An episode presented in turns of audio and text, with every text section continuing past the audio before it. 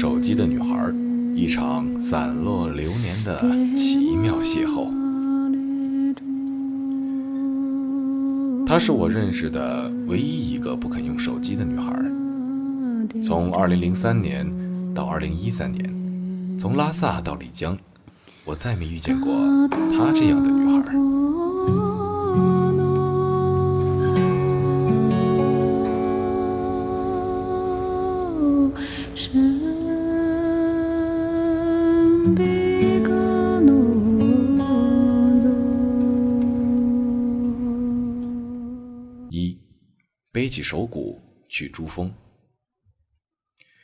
初次见他是在蜗牛的酒吧，我喝多了青稞酒去讨白开水。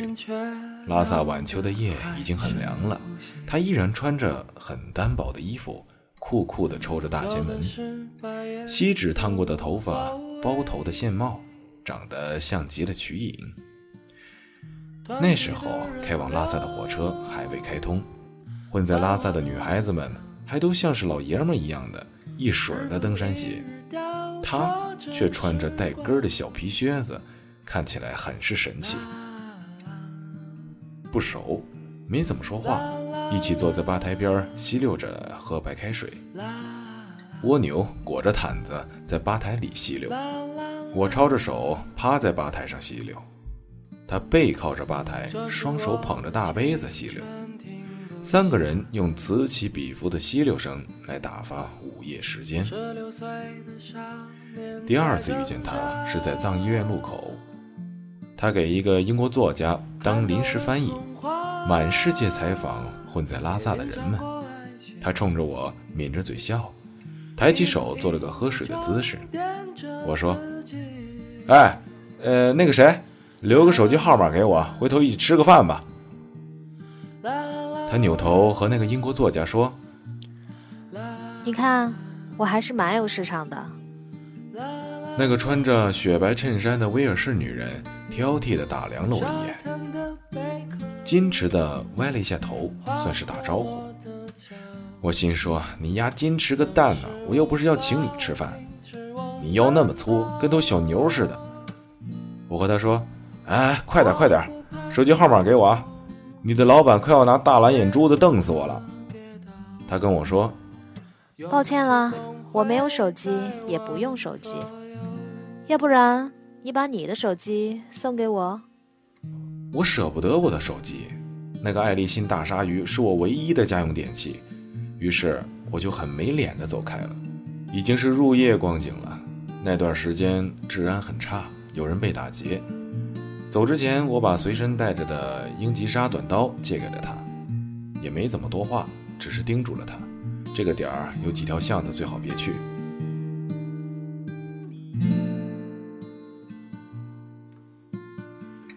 我在我自己的川流上行走，天地良心，我真没有想泡他的意思。就是想和她这样漂漂亮亮的小姑娘聊聊天、扯扯淡、吃吃饭什么的而已。我那时候是个五讲四美、文明礼貌、又单纯又感性、还很随和的文艺小青年。第三次见面是一周以后，他半夜来我的酒吧听歌，进门就窝进了卡店里，木木呆呆的一个人出神儿。我唱了一会儿歌。抬头看他，不知道从哪儿掏出了一瓶酒，开始喝酒。他失魂落魄，看也没看我一眼，所以我也没管他，继续唱我的歌。我唱了一首郑智化的《冬季怎么过》，唱完了以后，瞅瞅他，他缩成了一团，靠在卡垫上，低着头，一点声音也不出，像睡着了一样。我走过去戳戳他。发现泪水浸湿了他整个膝盖，他原来在安静的、哗哗的流眼泪。这是怎么个情况？这首冬季怎么过？没什么毛病啊，怎么就把人家给惹哭了？这可如何是好啊？冬季怎么过？冬季怎么过？在心里生把火。冬季怎么过？单身的被窝。冬季来临的时候，我总是想到我，明天是否依然一个人生活？冬季来临的时候，我总是想到我，明天是否依然一个人生活？我究竟在害怕什么？我蹲下来说。唉，这个季节来混拉萨的，谁没有点故事？不管你有多坎坷，也没必要让别人看到你哭成这个熊样啊！我觉得我挺会说话的艺人呢，怎么话一说完就把人家整哭了呢？我想逗逗他，让他笑一下，别哭出个高原反应什么的，最后死在我酒吧。就用话剧腔说：“哦，朱丽叶。”在秋天，是没人会帮你擦去冬天的泪水的。他埋着头说：“嗯嗯嗯。”他上气不接下气地说：“就是有一点小难受，慢慢就好了呢。你陪我出去走走吧。”我回头看看酒吧里。一桌北欧穷老外已经彻底喝大了，头对头趴在桌子上淌口水；一桌是两个老房子着了火的中年背包客，四目相对，浓情蜜意的呢喃不休，完全沉浸在二人世界。我说：“好吧，我挺乐意陪你出去走走的，但你要把眼泪抹抹，鼻子醒醒。”不然一会儿出去了，别人还以为我怎么着了你似的。我一边忙活着穿外套，一边问他：“说吧，咱们去哪儿？”我琢磨着公账不能动，但钱包里还有五十多块钱，要不然就出次血，带他去雨托路上吃个烤羊蹄儿吧。不是有位哲人说过这么一句格言吗？女人难过的时候，要不带她去逛逛街，买买东西。要不就喂他吃点食儿，反正看他这小细胳膊小细腰的，也吃不了多少。他眼泪汪汪，抬起头说：“去个比拉萨再远一点的地方。”我一下子就乐了，怎么个意思？这是演偶像剧呢？我说好啊，我随手在身后的丝绸大藏区地图上一点，说。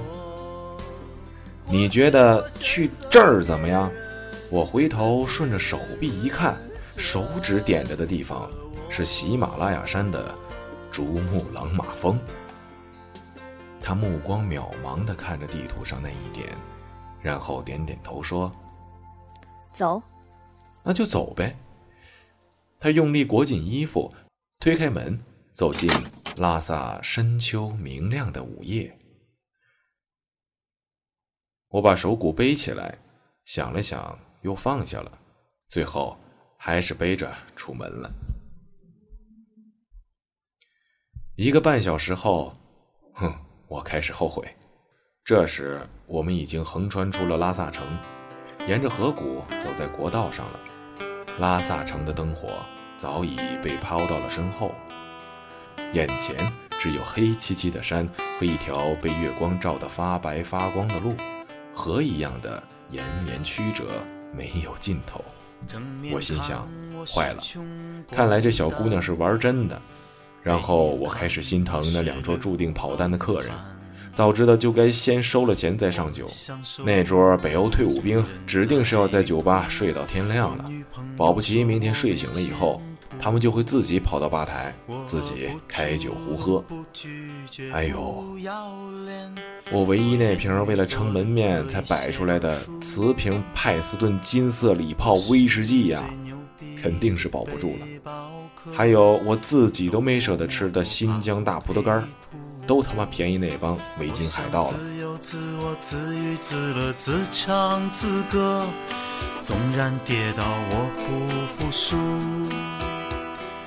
我想来这一会儿，天就亮了。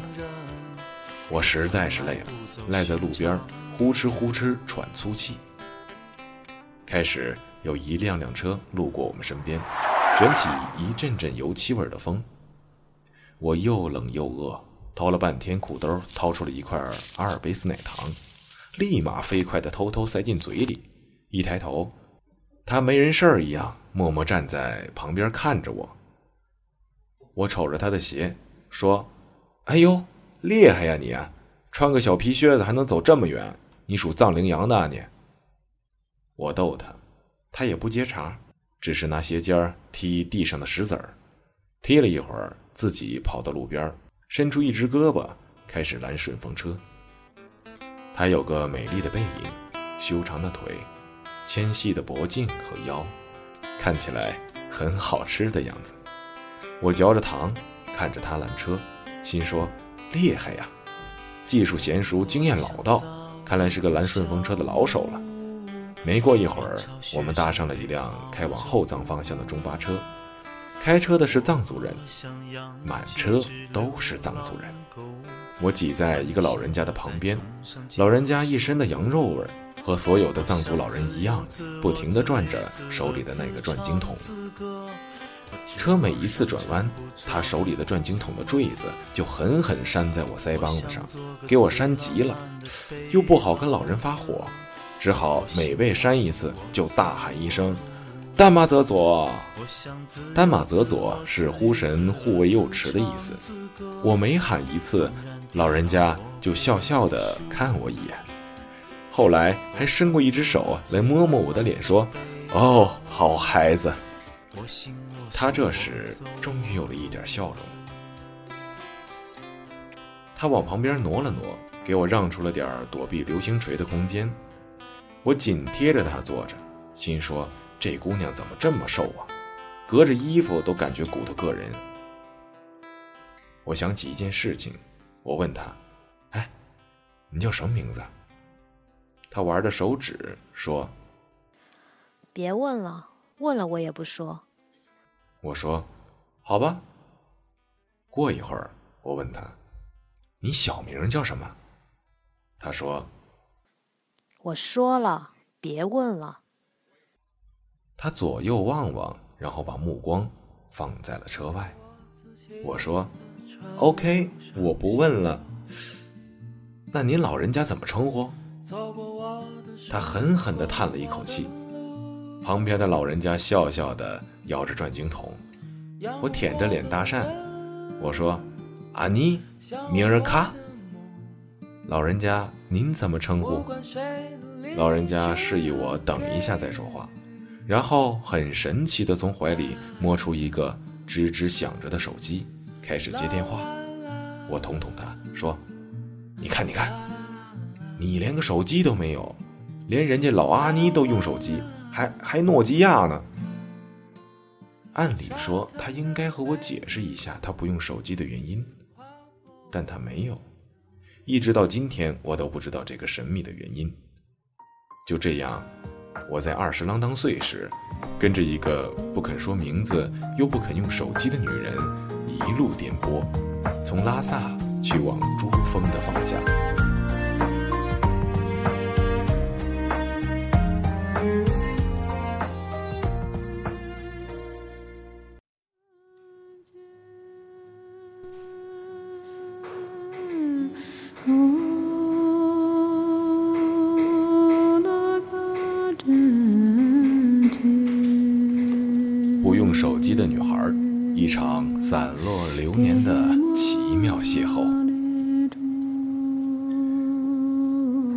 是我认识的唯一一个不肯用手机的女孩。从2003年到2013年，从拉萨到丽江，我再没遇见过她这样的女孩。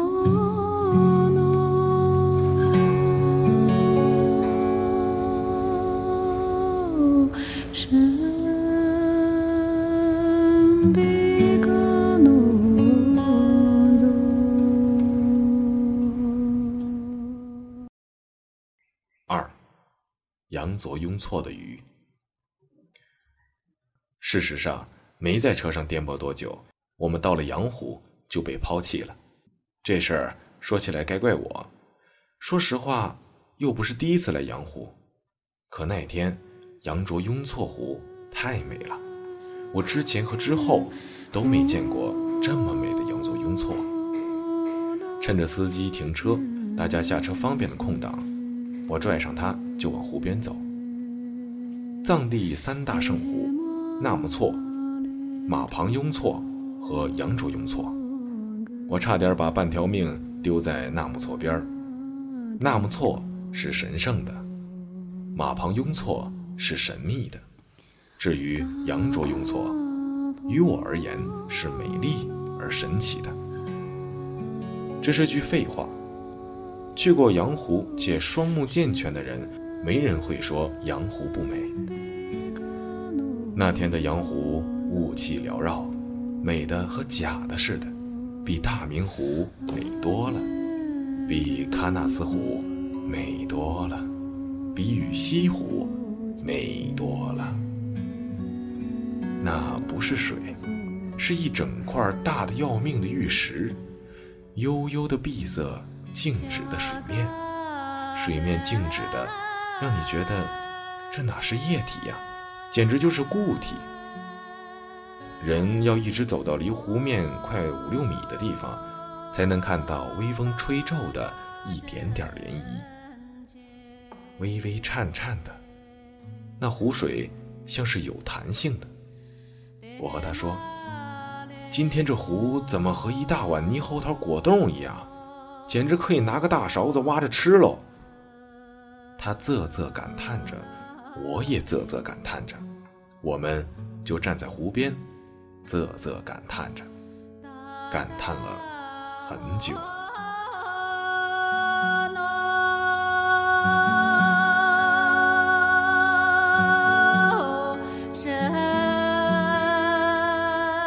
羊湖是神湖，我跪在湖边磕了长头，祈祷羊卓雍措达坎姆大湖主保佑我接下来一路平安，别出车祸，零件完好的到达珠峰。然后我踩着石头往回走，这时候才发现，坏了，车跑了。所以说，羊卓雍措真的是个法力无边的神湖，我只不过祈祷别出车祸。人家羊卓雍措达坎姆大湖主很负责任的从根儿上解决了问题，直接把车给我弄没了。车上的人应该喊过我们，估计是我们走得太远，又站在水边，所以没听到。现在就是想让老人家的转经筒扇我，也扇不着了。我说：“怎么办？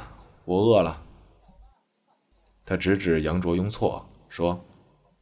吃吧，果冻。后来沿着湖边走了一会儿，看见一个新开的小饭铺，专门卖鱼的小饭铺。我俩绕着铺子转了一圈，又开始啧啧称奇。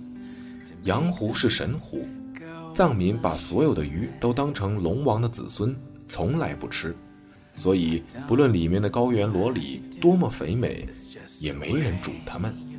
藏地原住民不吃鱼是个基本常识，这家小鱼馆的出现让我们很惊奇。我咽着口水说：“你看，这棚子连扇玻璃窗都没有，肯定是怕不吃鱼的信徒来砸。”烧鱼的味道飘了出来，他也开始咽口水。我说：“你吃吗？”他摇摇头说：“你不吃，我就不吃。”我说。那我，呃，吃不吃？他说：“好吧，那咱赶路吧。”恩公不吃鱼，咱炒个菜吃也行啊，下个面条吃也行啊。谁知道前面还有没有饭店了？难道还要绕着湖跑到南岸桑丁寺去找个女活佛化斋不成？我拽着他进屋坐下，其实算不上屋，只是个棚子。紧挨着的就是厨房，我在油腻腻的桌子上给他画了一个羊卓雍措的环湖路线图，给他讲，如果我们去桑丁寺找食儿吃的话，大约会饿死在哪个位置。我说，你看，羊卓雍措是个蝎子形的湖。厨师兼服务员过来点单，一口川普，朋友。你们打算来条几斤的鱼？我说：“我们不吃鱼，呃，来两碗面条就好了。”服务员掐着腰说：“哦，吃鱼的话，面条五块钱一碗；不吃鱼的话，面条二十块一碗。”你个天杀的，抢钱呐！我吃完面条后，很想把面碗一起带走，他把我拦住了。付完面钱，我身上只有十块钱了。那个服务员坏，找了我一张五块的，剩下的都是一毛一毛的，看起来厚厚一沓，很富有的样子，闻起来一股子生鱼腥味儿。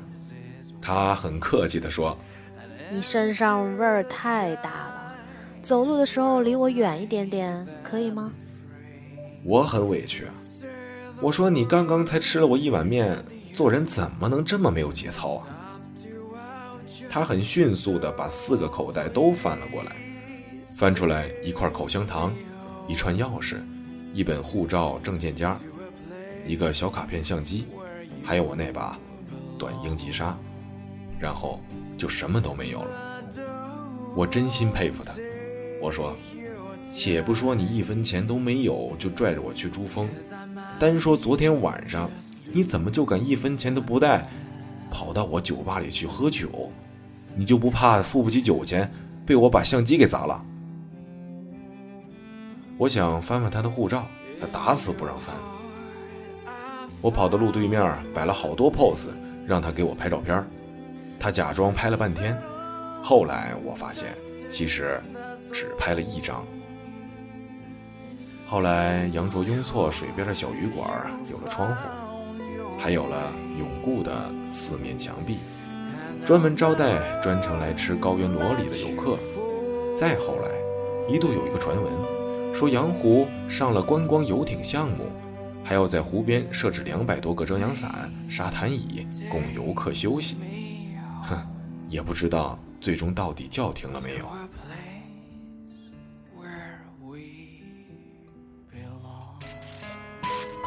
收听陌生人广播，苹果 iOS 设备用户可以下载安装名称为播客的 APP 之后，搜索陌生人，订阅我们的播客。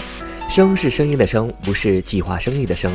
在 Podcast 给我们一个五星的好评及留言评论，也是小伙伴们给予陌生人最好的犒赏。其他更多收听方式及平台互动，请登录官方网站三 w 点 moofm 点 com 了解详情。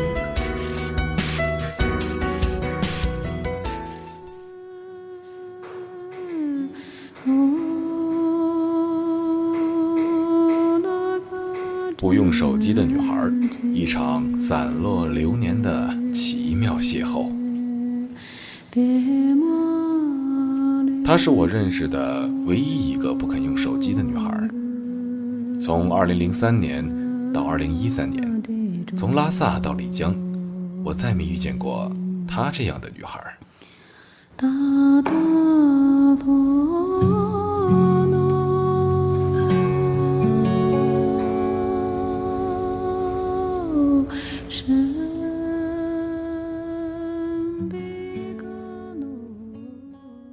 三，日喀则的头花。千辛万苦走去日喀则，我们从羊湖开始拦车，边走边拦。汉族司机看到我们是两个没背行李的徒步者，根本就不停车，快走死了才拦到一辆藏族人的车。开了没多久，就把我们撂在一个莫名其妙的小岔路边。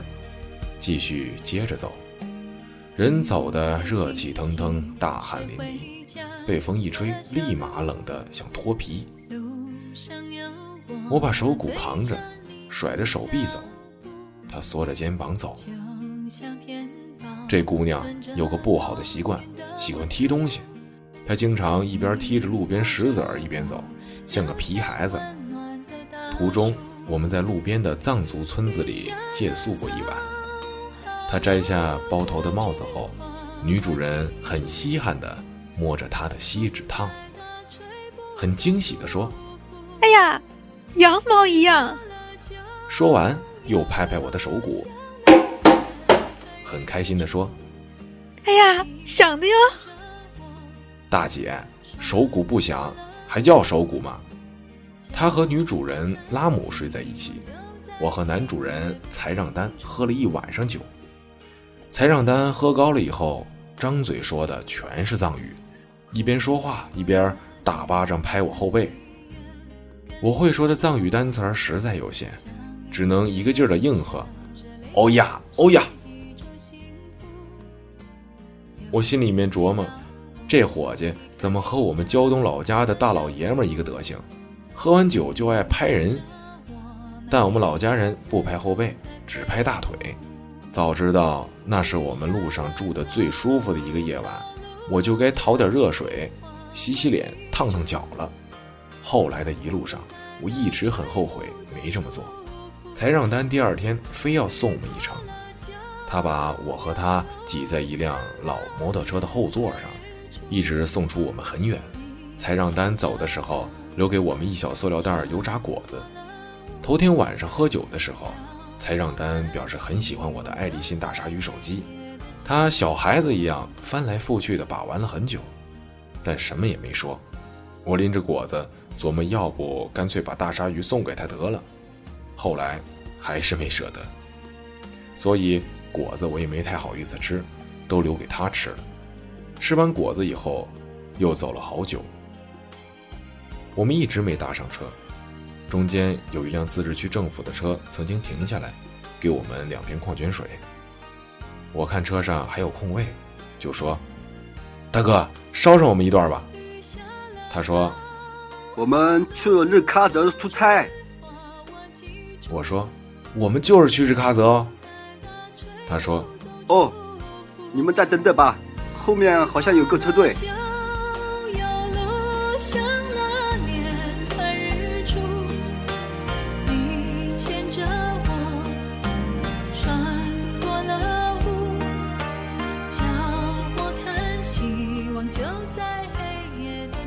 我们一直没等到后面的车队，那一路都是这样。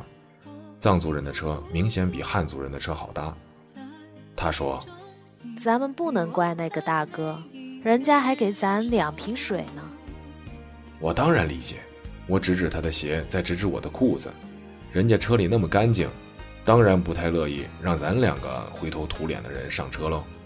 他的小靴子现在已经脏得看不出颜色来了，鞋头破了一点踢石头踢的。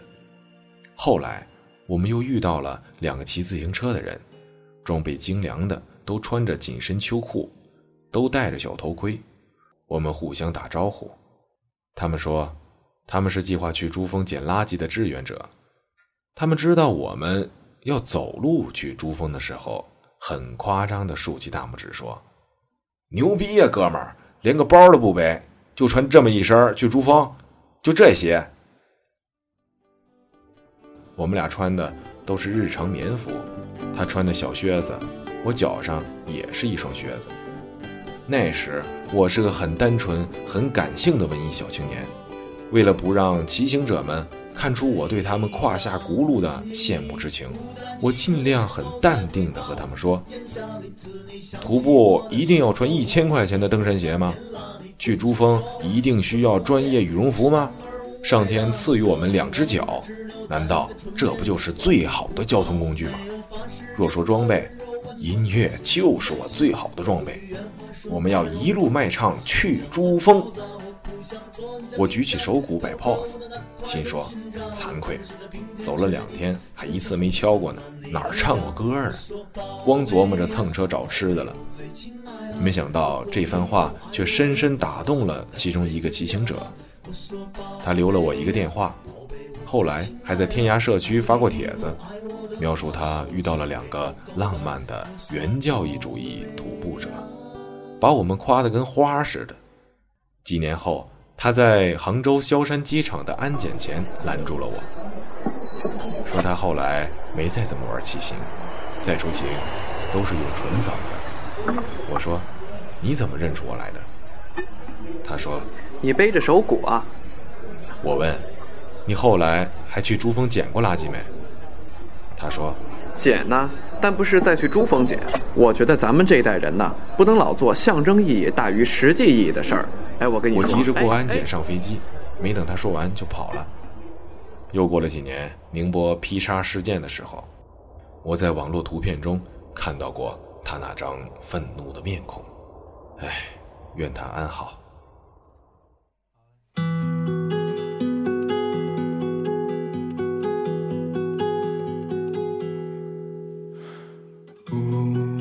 天快黑了的时候，我们才走到日喀则城边那个季节的日喀则比想象中要人多点儿，街上一辆一辆的全是四五零零。我们走到那里的时候，已经饿成马了。站在寺前看了一会儿，我和他讲了讲世界上最高的强巴佛镀金铜像，高二十二米，和一座楼房似的。然后我们往前走。路过一个个小饭店，各种香香的味道，我心里面这叫一个难受。我开玩笑说：“不行，咱俩就找个包子铺什么的，你掩护，我去抢个包子给你吃。”他当真了，拦着说：“要不，咱看看有什么能卖的吧？”好像没什么能卖的。那个爱立信大鲨鱼是我唯一的家用电器，舍不得呀。后来，我不止在一个地方看到这样一幕：一身冲锋衣的背包客举着一张白纸，要不然写着求路费，要不然写着求饭钱，旁边放着登山杖和登山大包，其中有些是骗子，有些是为了好玩，应该也有些是真缺钱吧。这种事情我从来没干过，真山穷水尽了，把冲锋衣卖了不行吗？把大包里边的零碎卖了不行吗？把手机卖了不行吗？也许有人会问：“那你那爱立信大鲨鱼手机怎么没卖啊？”我不是还背着手鼓吗？我不是还有手艺在身上吗？我不是个已经背着手鼓在川藏滇藏线上一路卖唱走过好几个来回的流浪歌手吗？我。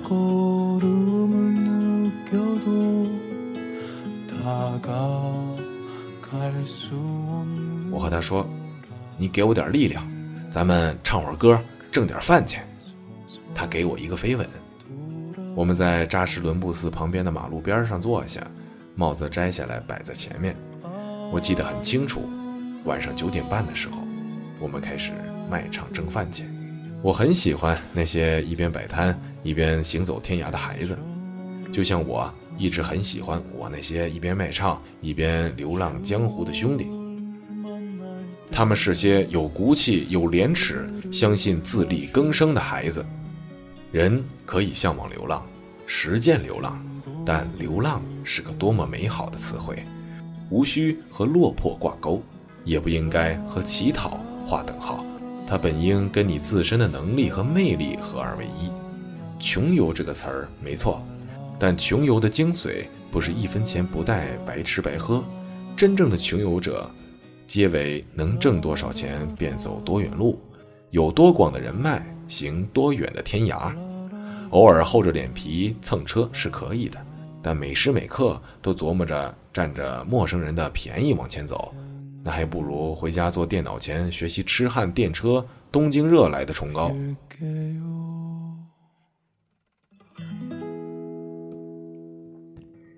我们坐在日喀则街头，自力更生，唱着歌。打算买点包子吃。夜色渐深，街上人不多，但每一个路过的人都带着微笑走到我们面前，微笑着听一会儿，然后放下一点零钱。藏民永远是乐善好施的，不论经济社会的辐射力怎么亲自洗礼，都改变不了藏地文化基因里的布施这一传统。这一点。是我对藏文化至今为止始终为之着迷的重要原因之一。大部分时间，他们只是一毛一块的给散票子，但钱再少也是心意，善意的心意。不一会儿，人品爆发，帽子里有了大约几十块钱，饭钱肯定够了。我想看看能不能再多挣包烟钱，就没停。又唱了四五首歌的时候。来了几个捡垃圾的小孩，背着蛇皮袋子，吵吵闹闹的围着我们。他们听不懂汉语，但很起劲儿地喝着手鼓打拍子。我给他们唱《红星闪闪》，唱《花仙子》，唱《哆啦 A 梦》，唱我会的所有儿歌。实在没得唱了，就开始唱崔健和许巍。其实唱什么都一样，这帮孩子未必就听过我唱的儿歌，未必人家不把崔健的歌当儿歌听。他们不会说汉话，应该是群周边农区来的没上过学的孩子，叽叽喳喳的后藏方言和拉萨口音差别极大。我一边唱歌一边看着这帮孩子们乐。好像这边的孩子们有个习惯，就是不抠鼻子，每个人都是鼻孔眼上糊着一块黑黑黄黄的鼻屎，加上黑一道白一道的花脸，那脸真是不知道多久没洗了，上面汗水冲出来的泥沟一条条的清晰可见，衣服就更不用说了，我酒吧里的拖把也比他们的裤子能干净点儿，我让他帮忙拍了个照。那帮孩子推来推去的，谁也不肯好好和我合影。我唱歌的间隙和他说：“接下来当是义务演出吧，反正挣的钱也够吃大包子了。”他身旁坐着一个脏脏的小女孩，应该是其中年龄最小的。那小姑娘估计也就是五岁的光景，一直吃着手指，盯着他锡纸烫的头发看。他摘下帽子说：“来。”你可以摸摸呀，我说：“你别整那些没用的，这小丫头根本听不懂你在说什么。”没想到那孩子听懂了，小姑娘冲着他的方向犹犹豫豫的伸出一只脏乎乎的小爪子，他把孩子的手抓住，一下子摁在自己的头发上，小姑娘咯的一声笑了出来，所有的孩子都叽叽嘎嘎的笑了起来。然后挨个来摸他的头发。这会儿轮到他笑了，一边笑一边说：“哎呦哎呦，别揪别揪！”玩了有好一会儿，又唱了几首歌，我累了，热乎乎的大包子在前方召唤着我。我起身拍着屁股上的土，跟他说：“收工走喽。”那群流浪儿中有个年龄稍大的孩子。自始至终，手一直插在口袋里。他盯着我起身的动作，忽然走了过来。不论正在看这段文字的人是谁，我都想告诉你，我打这段文字时，双手有多么的颤抖，呼吸有多么的急促和粗重。整整八年过去了，我已从一个单纯莽撞青年。变成了一个圆滑世故的中年人，我早已失去了我的西藏，我的拉萨，可八年前的那一幕，一直在纠刺着我，一直在提醒着我，我这一辈子该去坚持哪些，放弃哪些，该如何走接下来的路，到死之前该成长为一个怎样的人。那个孩子掏出了薄薄的一叠毛票，橡皮筋扎着，大概有七八张。又黑又脏的手抽出里面最新的一张，递到我面前，放在我手里。他对我说：“图金娜，谢谢。”每个孩子都学着他的样子掏口袋，往我手心里一毛一毛的放钱。他们对我们说：“图金娜，谢谢。”他们要捡多少垃圾，才能换回这么一点点钱？我在拉萨见过一群和他们一样的小孩子，在街头跟着游客走出好几条街，只为了等一个可乐罐儿。他们捡起空罐子，你争我夺的放在嘴边舔上半天。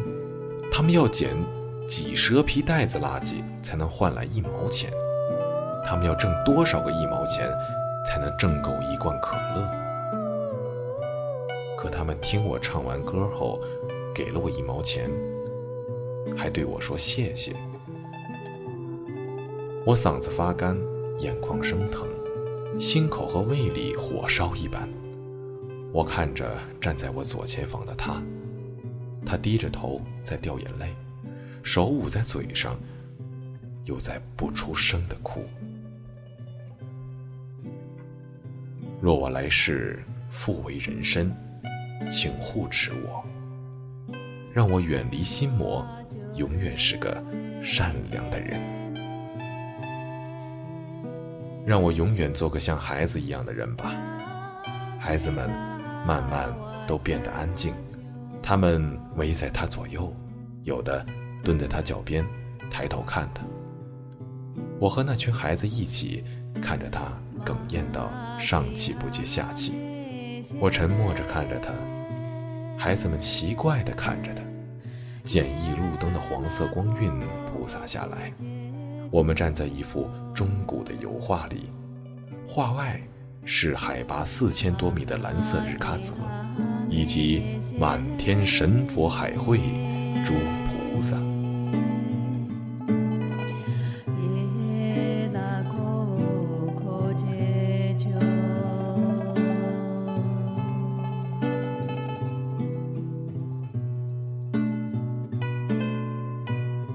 我们离开的时候。他手里多了一个带花的头绳，是那个小女孩递给他的，应该是从垃圾里捡到的。他噙着眼泪，边走边戴，后来一直戴着，一直戴着，一直戴到了珠峰。从他那天晚上戴上起，我就没见他摘下来过。八年了，那个头花，你现在？还留着？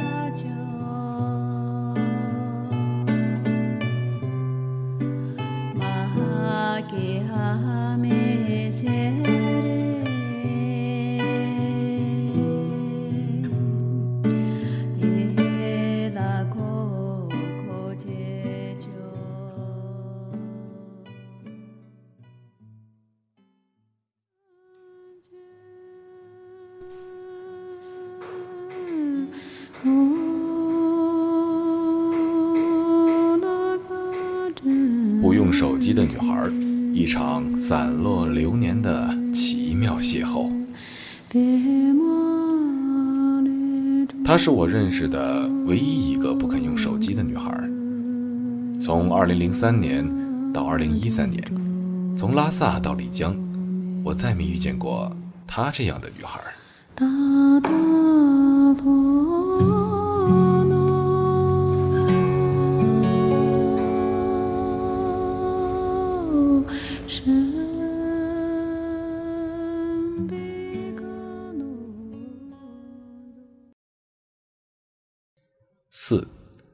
一口真气过萨迦。一路向西走向萨迦，萨迦再往西是拉孜，然后是定日。越往西走，投诉点越少。当时中尼公路正在修建，能搭的车也很少。我们有时候沿着路基走，有时候绕着走，满身的灰土。脏得像两只土狗，蹭过工地的帐篷，晚上一起吃大锅饭，吃完了给倒班的人唱歌，都是些年轻的小伙子。我每唱完一首歌，他们都问，还会不会其他的现在流行的歌？他们用干电池帮我们充电，已经关机数天的爱立信大鲨鱼一开机，短信箱立刻就满了。在拉萨的同学们，在短信里对我抛电舍业的不辞而别表示了由衷的感慨和强烈的怀念。他们纷纷用一些生动的语气助词，表达了他们心中激荡着的情愫，并对我重新回归后的情形做出了美好的畅想。情感之强烈，措辞之生猛，让我实在难以复述。事实上。我当时立马选择了拆电池关机。我说：“哎，你要不要打个电话找个人报个平安什么的？”他说：“不必了，我不用手机。”事实上，我当时唯一的这台家用电器在离开我之前起到了最后一次作用，并不是通讯。接下来的旅途中，要不就是有电有插座的地方没万能充，或者有电有插座有万能充的地方没信号，再不然就是什么都没有。有一段路没吃没喝没车，没找到地方住。我们并排坐在石头后面，差点冻死在凌晨。我怕他当真睡着了，被冻死了，就老找他说话，还一个劲儿讲鬼，还讲了凶恶的念神喜欢出没在红色山崖，恐怖的赞神，恐怖的盘羊角。后来把他给说烦了，狠狠地跺了我一脚，反正脚都冻木了，我也不觉得太疼。我们走路慢慢走出了一点默契，有了一个固定的节奏和方式。一般是我在前面走，他跟在我右后方，大约每走一个小时左右停下来休息一会儿。没车的时候，路上安静的要人命；有车经过的时候，老远就可以听到响动，让人精神一振。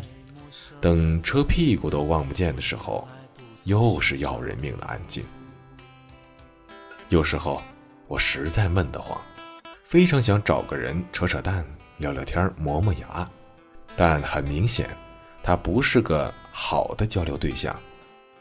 我后来想，他真是个难得的话很少的女人，这点儿很罕见，值得肯定。其实她值得肯定的地方还有不少，比如体力和耐力。海拔四千多米的长时间行走，绝对不是一件容易的事，尤其是对于一个女人而言。不过说来也怪，这一路我们走走停停，翻山越岭，她居然一次高反都没出现过。我腿长一点，有时候会把它落下几十米，他就捡小石子丢我。养成习惯以后，懒得每次弯腰捡，就揣了一口袋。我又好气又好笑，我说：“你不嫌沉呐？你张嘴喊我一声沉又怎么样？”陕北人赶羊时有个羊铲，领头羊领着羊群乱跑的时候，放羊娃用羊铲铲起一铲石土，准确地甩到乱跑的领头羊前面，挡住它，让它按正确路线前进。藏区放羊的时候也喜欢用石头。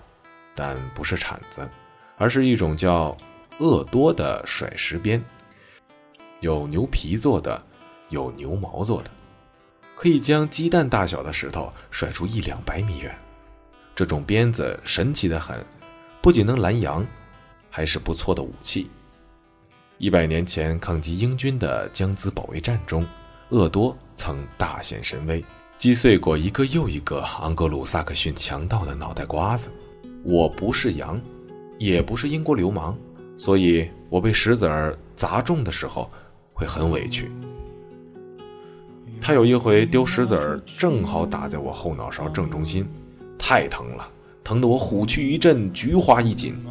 我是真被打击了，扭头噔噔噔跑回去抽他。他自己也吓了一跳，连蹦带跳的往旁边的青稞地里跑。我追了两步就不追了。看他好像弯腰在地上找什么东西，我冲他吼：“你几个意思啊？还打算捡块砖头扔我啊？”他抬起脸来，一脸铁青，他也冲着我吼：“你追什么追？追什么追？我踩着，踩着石粑粑了。”在萨家附近休息的时候，他袜子大脚趾的地方磨破了个洞。我们想了很多办法也没解决，后来从衣服上拽出了一根线，把窟窿扎了个疙瘩。他走了一会儿，嫌脚尖难受，又自己把那个窟窿给掏开了。弄到新袜子之前，他走路都别别扭扭的，像崴了脚一样。那时候有车就打，搭上藏族司机的车好几次，语言不通。只要大方向没错，人家去哪儿我们就去哪儿。于是时常莫名其妙地投宿在一个离大陆很远的地方，第二天想尽办法重新找回主路了，一看，我操，怎么又倒回前天路过的地方了？我已经都记不太清楚路过的村子的具体名字了。那时营养不良，口腔溃疡，高原反应，眼花，记性很差。但热萨乡的强宫村，这个地名我一直没忘。我们在强宫村附近闯入了一次聚会，一群人傻乐傻乐地围着，我傻乐傻乐地敲鼓，有人傻乐傻乐地弹后藏六弦琴。几个半老不老的藏族老人傻乐傻乐的跳起了踢踏舞，全部的人里面只有他不是傻乐傻乐的。他坐在藏榻后，一直忙着埋头往嘴里塞油炸果子吃。丢死我的人了，怎么就没噎死他？我跟老人们学了一会儿踢踏舞，我没穿藏袍，跳不出那个味儿来。后来，二零零七年看 CCTV 的春晚。这才知道，那就是著名的拉兹对鞋舞。我在沙发里站起来，跟着节奏踏出舞步，一踩一跺，一踩一跺。除夕的夜里，身后没有人吃油炸果子，只有一扇开满烟花的落地窗。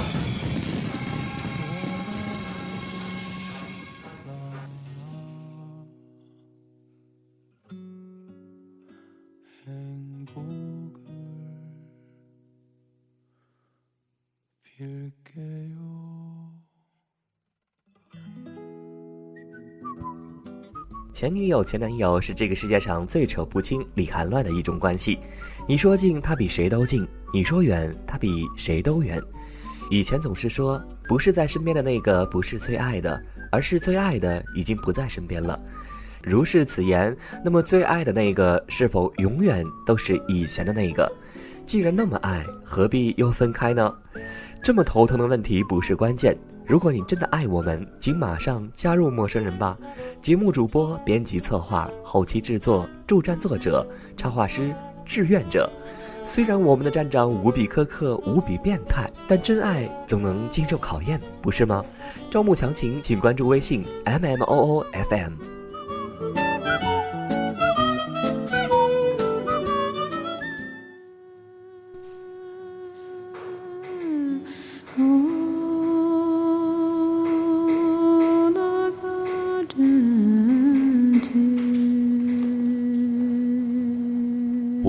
机的女孩，一场散落流年的奇妙邂逅。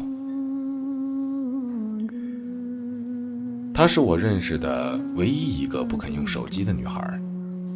从2003年到2013年，从拉萨到丽江，我再没遇见过她这样的女孩。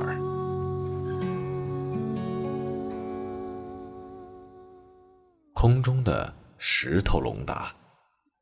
海拔五千二百四十八米的加索拉山垭口是我一直无法忘却的地方。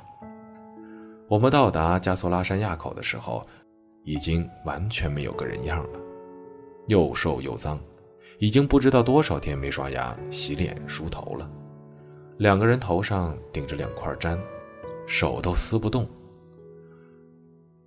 加措拉山垭口是中尼公路的最高点，站在垭口处。已经能清晰的看到喜马拉雅群山了，一大堆雪白的峰峦横陈在眼前，一览无余，让人很有成就感，让人高兴的只想笑。翻过这个垭口就是定日县，也就意味着我们的珠峰之旅进入倒计时。有人站在那儿往经幡上帮哈达，大风。把哈达吹成一条直线，特有仪式感，特让人眼馋，这把我俩羡慕坏了。他问我：“咱们去把别人系上去的哈达解下来，然后再系上去，这样算数吗？”我说：“你别说的那么可怜行不行？你让我想想办法行不行？”他在拉萨浮游巴里哭的时候，我没有感觉到心酸。一路上，不论他看起来有多么的饥寒交迫，我都没有感觉到心酸，唯独加措拉亚口里，他可怜巴巴的这一句话，忽然一下子让我心酸的无以名状。他手里拎着一个塑料袋儿，里面是吃剩下的捏好的糌粑。他像个赶集卖鸡蛋的农民一样站在我面前，起皮的嘴唇，深陷的两腮，和拉萨时的那个美丽女孩子完全是两个不同世界的人。让我如何想办法？我只是个站在加索拉亚口大风里和你一样灰头土脸的流浪汉，身无分文，只有那半袋子糌粑。我该上哪儿去弄根哈达？我说。不一定非要寄哈达呀，你见过康巴人过亚口是怎么敬山神的吗？他们朝天上使劲抛洒印满经文的彩色纸片，一边高声喊着阿拉索索，也就是所谓的抛龙达。龙达多有气势啊，比哈达更有形式美感。况且龙达不一定非要用经文纸片，白纸片也行，没白纸片，树叶子也行。实在不行，石头子儿也行啊。我自己都没听说过抛石头子儿也算抛龙达，可我那会儿连一张白纸也没办法给他。我想山神会原谅这种善意谎言的吧，总不至于打雷劈我吧。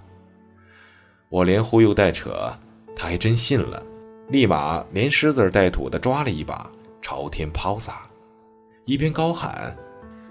阿拉嗦嗦。话说，还真就那么巧，还真就遭报应了。迷眼了，风横着吹，迷的是我的眼。我立马用一声亲切的语气祝词问候了他的大伯父，然后使劲揉眼，我揉的眼泪哗哗的。我说：“等着，回头回拉萨了，我非弄来十斤龙达让你抛不可。”我累不死你个倒霉催的！他没理我，我隔着指头缝看见他又朝天空抛了一把石头子儿龙达，又喊了一声：“阿拉嗦嗦。”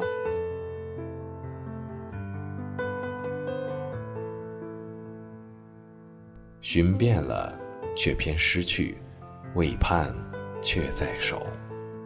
梦里每点缤纷。一消散，哪可收？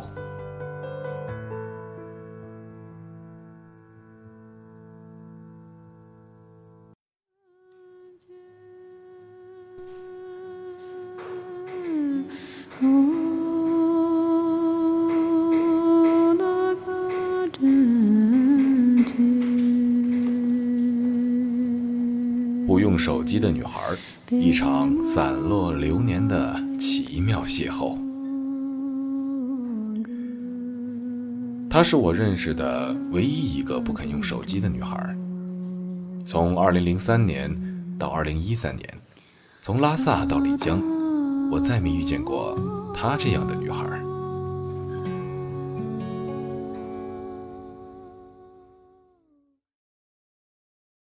六，流星划过珠穆朗玛。风从海面吹过来。我当时唯一的家用电器，爱立信大鲨鱼 R 三二零蓝色，在离开我之前起到最后一次作用，并不是通讯。我和他分离是在定日边检站，他跟着一个开三菱越野的司机走了，他用离去换来了我们最后的上山盘缠和过边检站的机会。没有这条大鲨鱼的话。我们指定会功亏一篑在珠穆朗玛前，所以我永远缅怀他。在大鲨鱼离开我的同时，他右脚靴子的鞋底部分也发出了离他而去的警告。我把手骨的皮背带裁下了一长条，帮他捆住整只右脚。快到绒布寺的时候，已经看到珠峰的全貌，还拍到了日照金顶。我想庆贺一下。就跑去花二十块钱买了一罐不知什么年份的健力宝，我们分着喝，从舌头爽到了脚趾头，居然有了一种极致奢华的感觉。晚上我们住到了荣布斯对面的旅馆，服务员不肯还价，我们赖着不走，磨了半天，被安排到了一间烧着柴火的屋子过夜。夯土地面冰凉冰凉的，我们和一屋子的藏族马夫围着火堆默默烤火，火烤的每个人的脸都是红彤彤的，背后和屁股底下却是冰凉的。我轻轻拍起手鼓唱歌，人们安静地听着。阳光洒满金色的岸，有个扎着红色英雄结的坑巴汉子走过来拽起我，然后往我下面铺了一方卡垫。那是个漫长的夜晚，屋里是噼噼啪啪的柴火，屋外是呜呜咽咽的喜马拉雅山峰。围着火堆的人们跟着我的鼓点儿摇晃着身体，分抽着烟，似睡似醒的眯着眼睛。他抱着膝盖坐在我身旁，乱成毛线球一样的头发被火光映成酒红色。一整夜，我没唱那首惹哭了他的歌。半夜，我拉他出来看星空，珠穆朗玛的星空之瑰丽。不是笔墨可以诠释的，所有的星星都在闪烁，亮的像亿万颗钻石。让人惊喜的是，我们居然看到了流星，货真价实的流星，像是有生命一样的跑过天空，然后便不知落入了哪一国的红尘中。我说：“你相信流星许愿这回事吗？”他说。曾经信过，以后或许还会信吧。你说，一颗流星意味着一个人死去了，还是一个人出生？山风扑面，我听不清他说的是出生，还是重生。我们在星空下站了许久，抬着头，各自审视自己短暂的半生。我后来写了首戾气很重的歌，用来反衬。容不似那夜的星空和流星。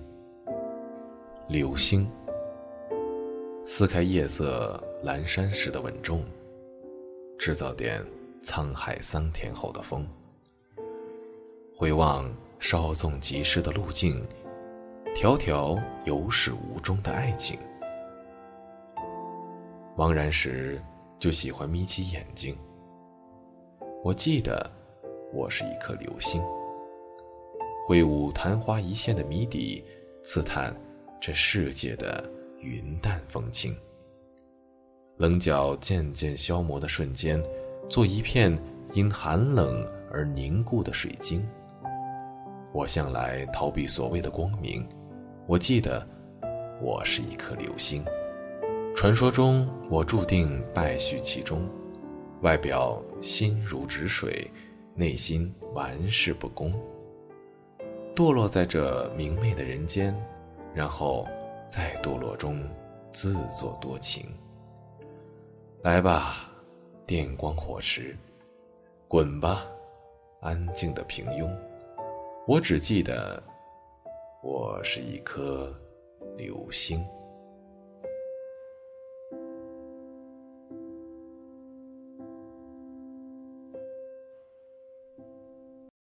天亮后。好心的马夫请我们吃了方便面，又把我们塞进小马车，一路马铃夺向珠峰。山路曲回，空气干冷而硬。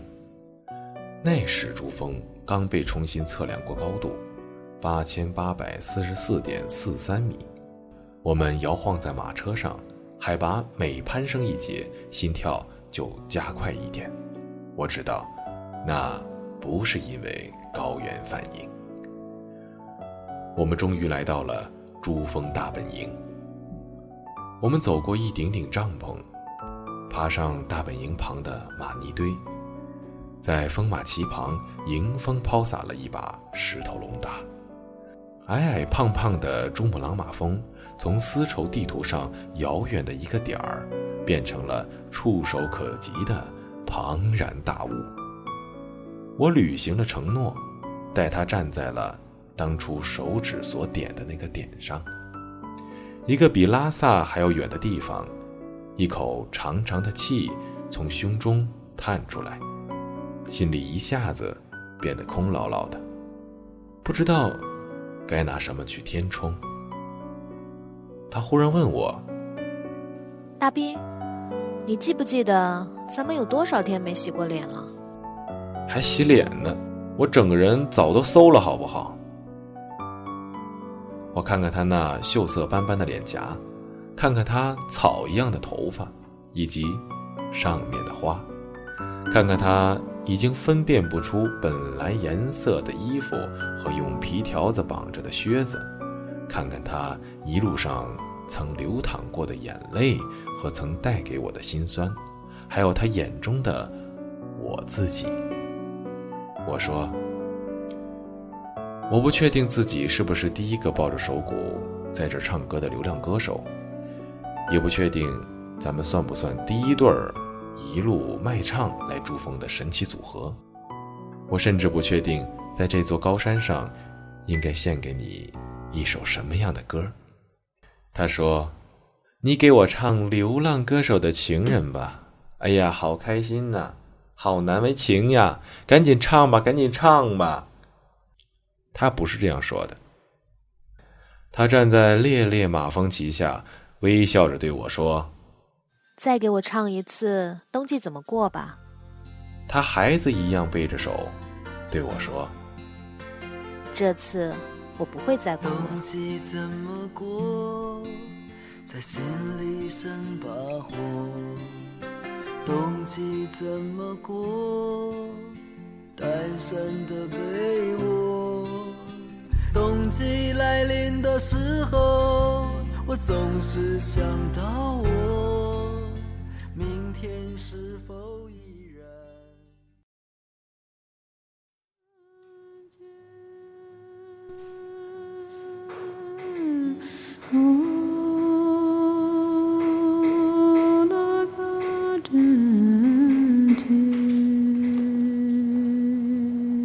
不用手机的女孩，一场散落流年的奇妙邂逅。她是我认识的唯一一个不肯用手机的女孩。从2003年到2013年，从拉萨到丽江，我再没遇见过她这样的女孩。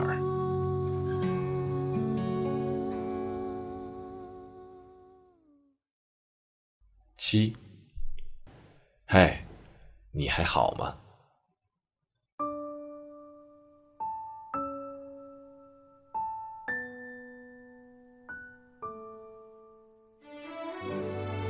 你一直到现在都还不用手机吗？我一直不知晓你的真实姓名。中尼公路早就修好了，听说现在从拉萨到珠峰只需要一天。这条路我后来不止一次坐车经过，每过一个垭口，都迎风抛洒一把龙达，想起与你的同行，总觉得如同一场大梦。我背着的那只手鼓早就已经丢了，八年了，那个头花，你现在还留着吗？你知道的哦，我不爱你，真的，咱俩。真谈不上爱，连喜欢也算不上吧。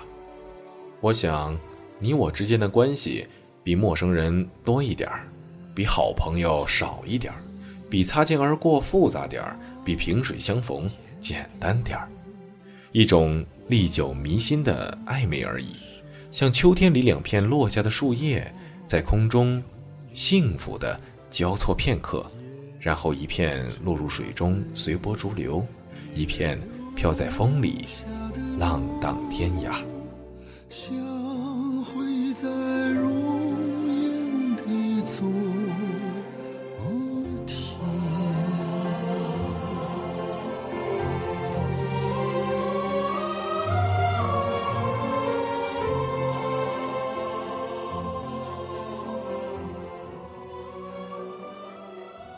再没遇见过你这样的女孩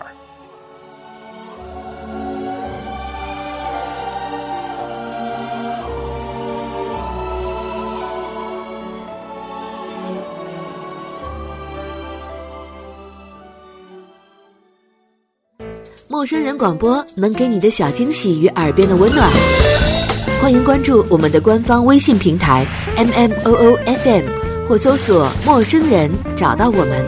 如果你也想加入，我们求贤若渴，主播、策划、编辑、后期制作、活动志愿者正在招募中。